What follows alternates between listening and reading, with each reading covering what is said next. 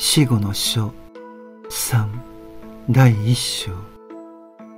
光の実体と人間の肉体が透明ではない理由。まず注目すべきは人間が外界の印象を受けるとき実際に人間の意識に届くのは本当に押し寄せてくるもののほんの一部であるということです。この物理的な世界において肉体の感覚器官と脳と神経に結びついた知性を用いて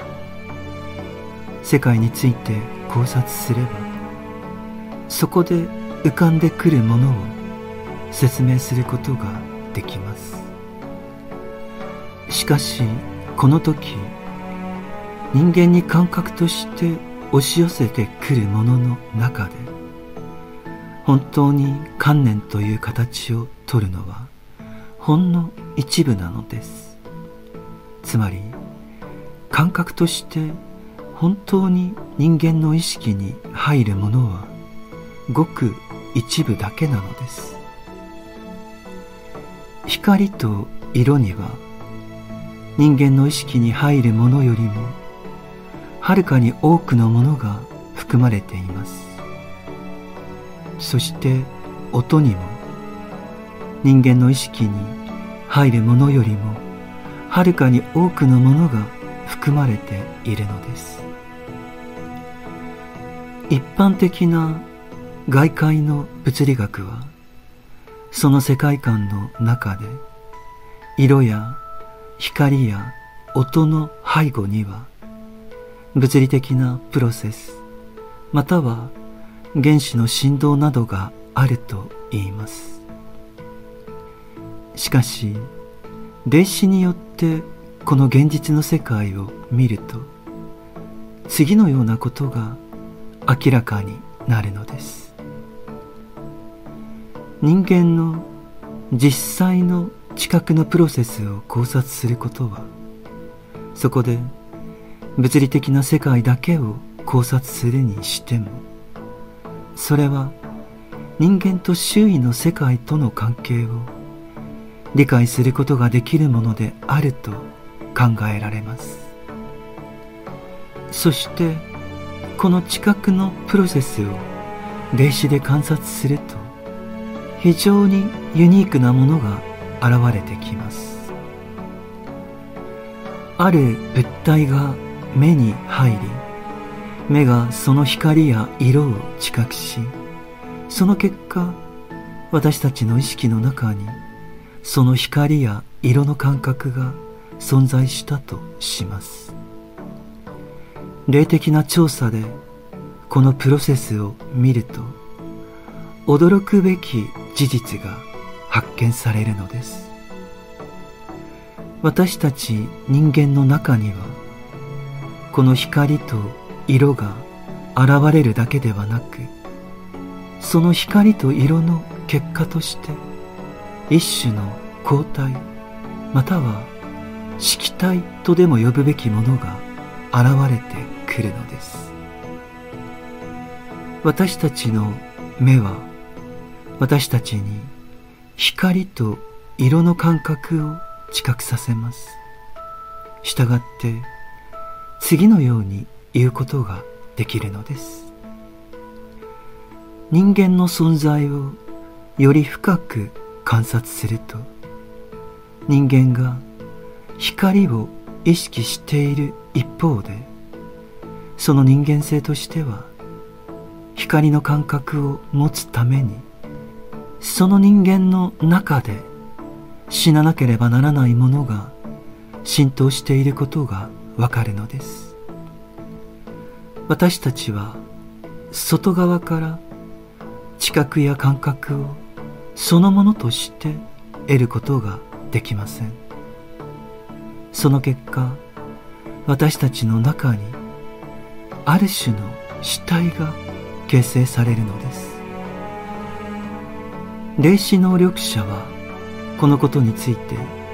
こう言わなければなりません。ここに私は人間を見る。その人が赤の感覚を持っていることは知っている。しかしその人の意識の中にあるこの赤い色はその人の皮膚とエーテル体の境界に入り込んだ限りにおいてその人の中の何かを殺しその色の死体のようになった何かでその人の全存在を貫いているのがわかる。私たちが物理的な世界に直面し感覚器官を開いている時はいつもすべての感覚の失態を幻影としてしかし活動的な幻影として私たちの中に受け入れていると想像してみてください。外界を認識するたびに私たちの中で何かが死んでいくのです。これは非常に驚くべき現象です。霊視能力者はここで何が起こっているのか。この非常に顕著な現象の原因は何であるのか。と問わなければなりません。つまり光として私たちの前に現れるものは本当は何であるのか。と考えなければならないのです。この光はその背後に大きなものがあります。光として現れるものはいわば私たちに押し寄せてくるものの前触れに過ぎないものです。いずれにしても光の背後には外部の物理学が空想するようなうねるような動きはないのです。しかし光の背後に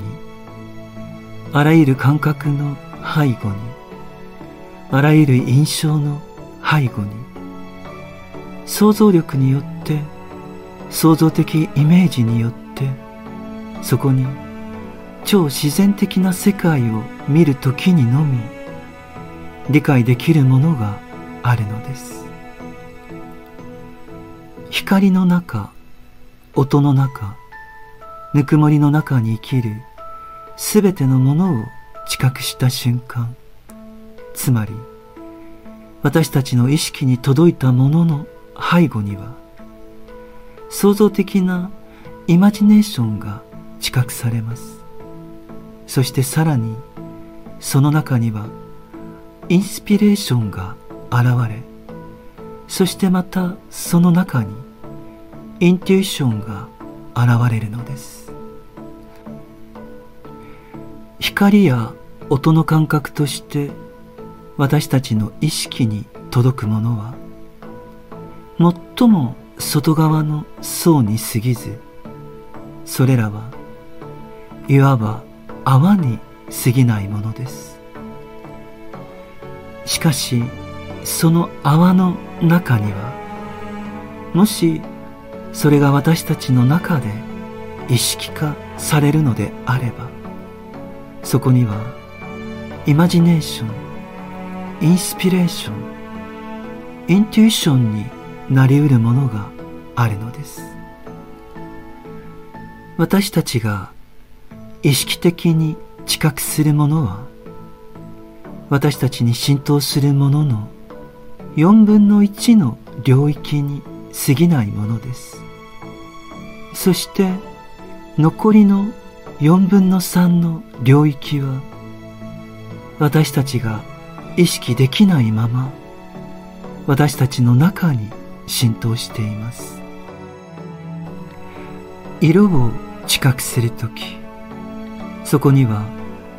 いわば色の感覚の表面に沈んでいる創造的なイマジネーションインスピレーションインテューションが私たちの中に押し寄せ、これらは私たちの中に沈み込むのです。このようにして私たちの中に入ってくるものをさらに詳しく調べてみるともしこのイマジネーションインスピレーションインテューションつまり想像力霊感直感が感覚近くを通してその光が望むように本当に私たちの有機体に入り込んだとしたらその結果私たちのこの肉体的な地上生活の間でさえルシファーの誘惑によって起こりうるものが霊的影響をもたらすことになることがわかるのです。この想像力霊感直感が作用すると私たちが遠い将来理想の人間になるために準備されたあらゆる可能性を後回しにして今の自分を霊化したい。霊界で到達した完成度の高い霊的な存在になりたいという衝動が駆り立てられるはずなのです。私たちが理想の人間になることはある意味ではあまりにも大きな努力でありこの目標を達成するためには将来を通して最も困難な道を歩まなければならないのです。しかしルシファーの誘惑に従えばそうすれば霊的な世界に一気に上がることができ自分の存在を霊的にすることができるのです。けれどそこでの私たちの可能性は本来の理想の人間が達成するような完璧な境地には届かないのです。しかしそれでも私たちは霊的で天使的な存在となりうるのです。ここでもまたこの例えから霊界の入り口と呼ばれるものの重要性とその入り口の守護者と呼ばれる存在がいかに重要であるかがわかるのです。なぜならこの守護者は今話した霊界の入り口の地点に立っているからです。もしこの境地が解放されこれらの光の背後にあるものがそのまま入ってきたとしたらその後の人生をすべて放棄して今のありのままの自分を霊化しようとする衝動が直接私たちの中に呼び起こされてしまうでしょう。したがって私たちの意識の扉は私たちの存在を貫くこの衝動に対して閉ざされているのです。この衝動は意識の光で照らされることのないまま潜在意識の暗い深みに降下させるしかないのですそしてこの光の自筆が私たちの存在を貫く限りにおいてルシファーに対抗する神聖な守護霊存在たちがその深部に向かってやってくるのです。これらの光の実質は霊界から私たちの存在に入ってきます。そして今私たちの中にイマジネーションインスピレーションインテューションを送り込んでくるルシファーとこのルシファーに対抗する神聖な守護霊存在との戦いが私たちの潜在意識の中で起きているのです。もし霊界の入り口が私たち人間の近くに閉ざされていなければあらゆる感覚あらゆる知覚によって私たちは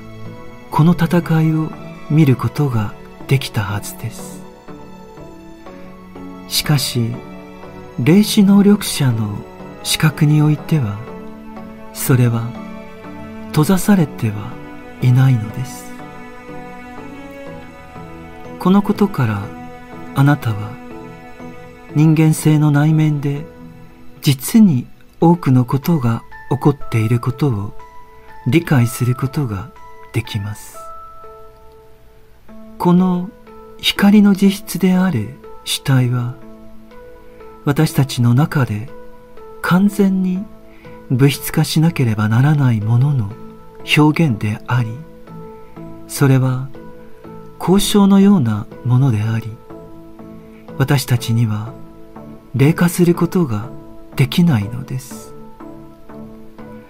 もしこの光の主体がルシファーと神聖な守護霊の間の戦いによって形成されなかったとしたら私たちはこの光の主体の代わりに光の実質として与えられる想像力霊感直感の結果を自分の中に持ちそれによって一挙に霊界に上昇するはずなのです。この光の実質としての主体は神聖な守護霊存在たちが私たちをまずこの物理的な世界に引き止めこの肉体のベールを通して私たちが真の人間の理想と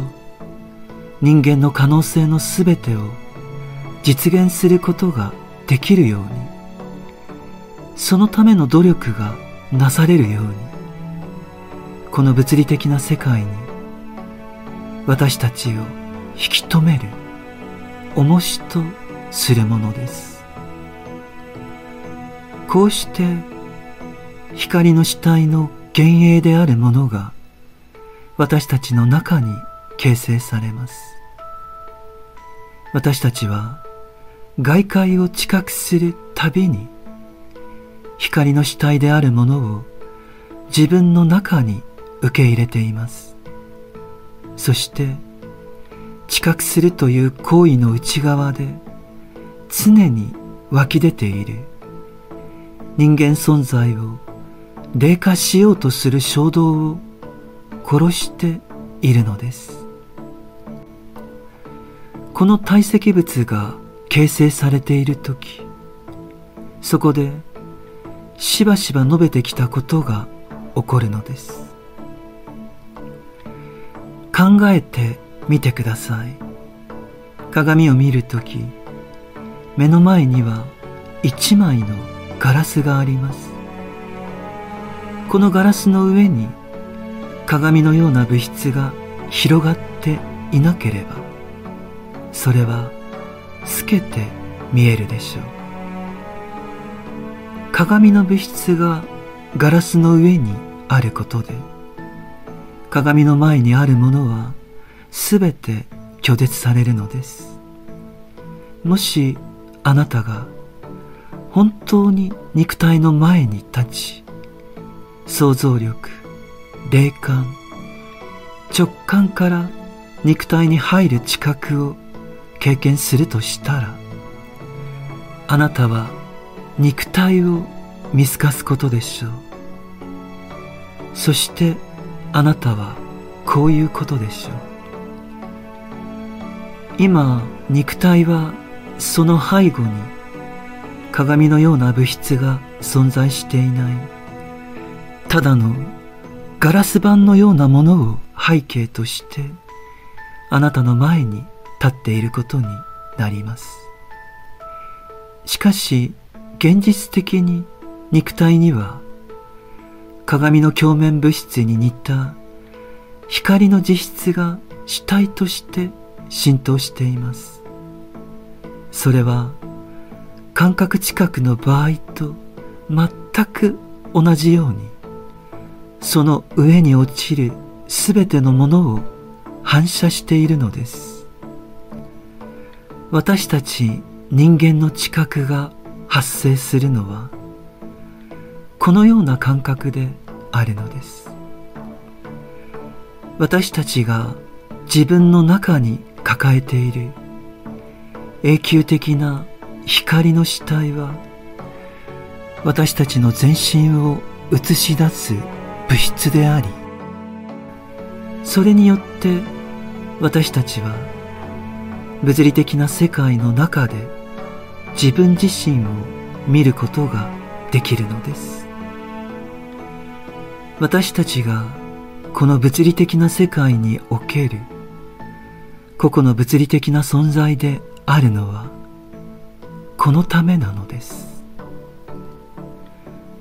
今私たち人間はどれほど複雑な存在に見えていることでしょう。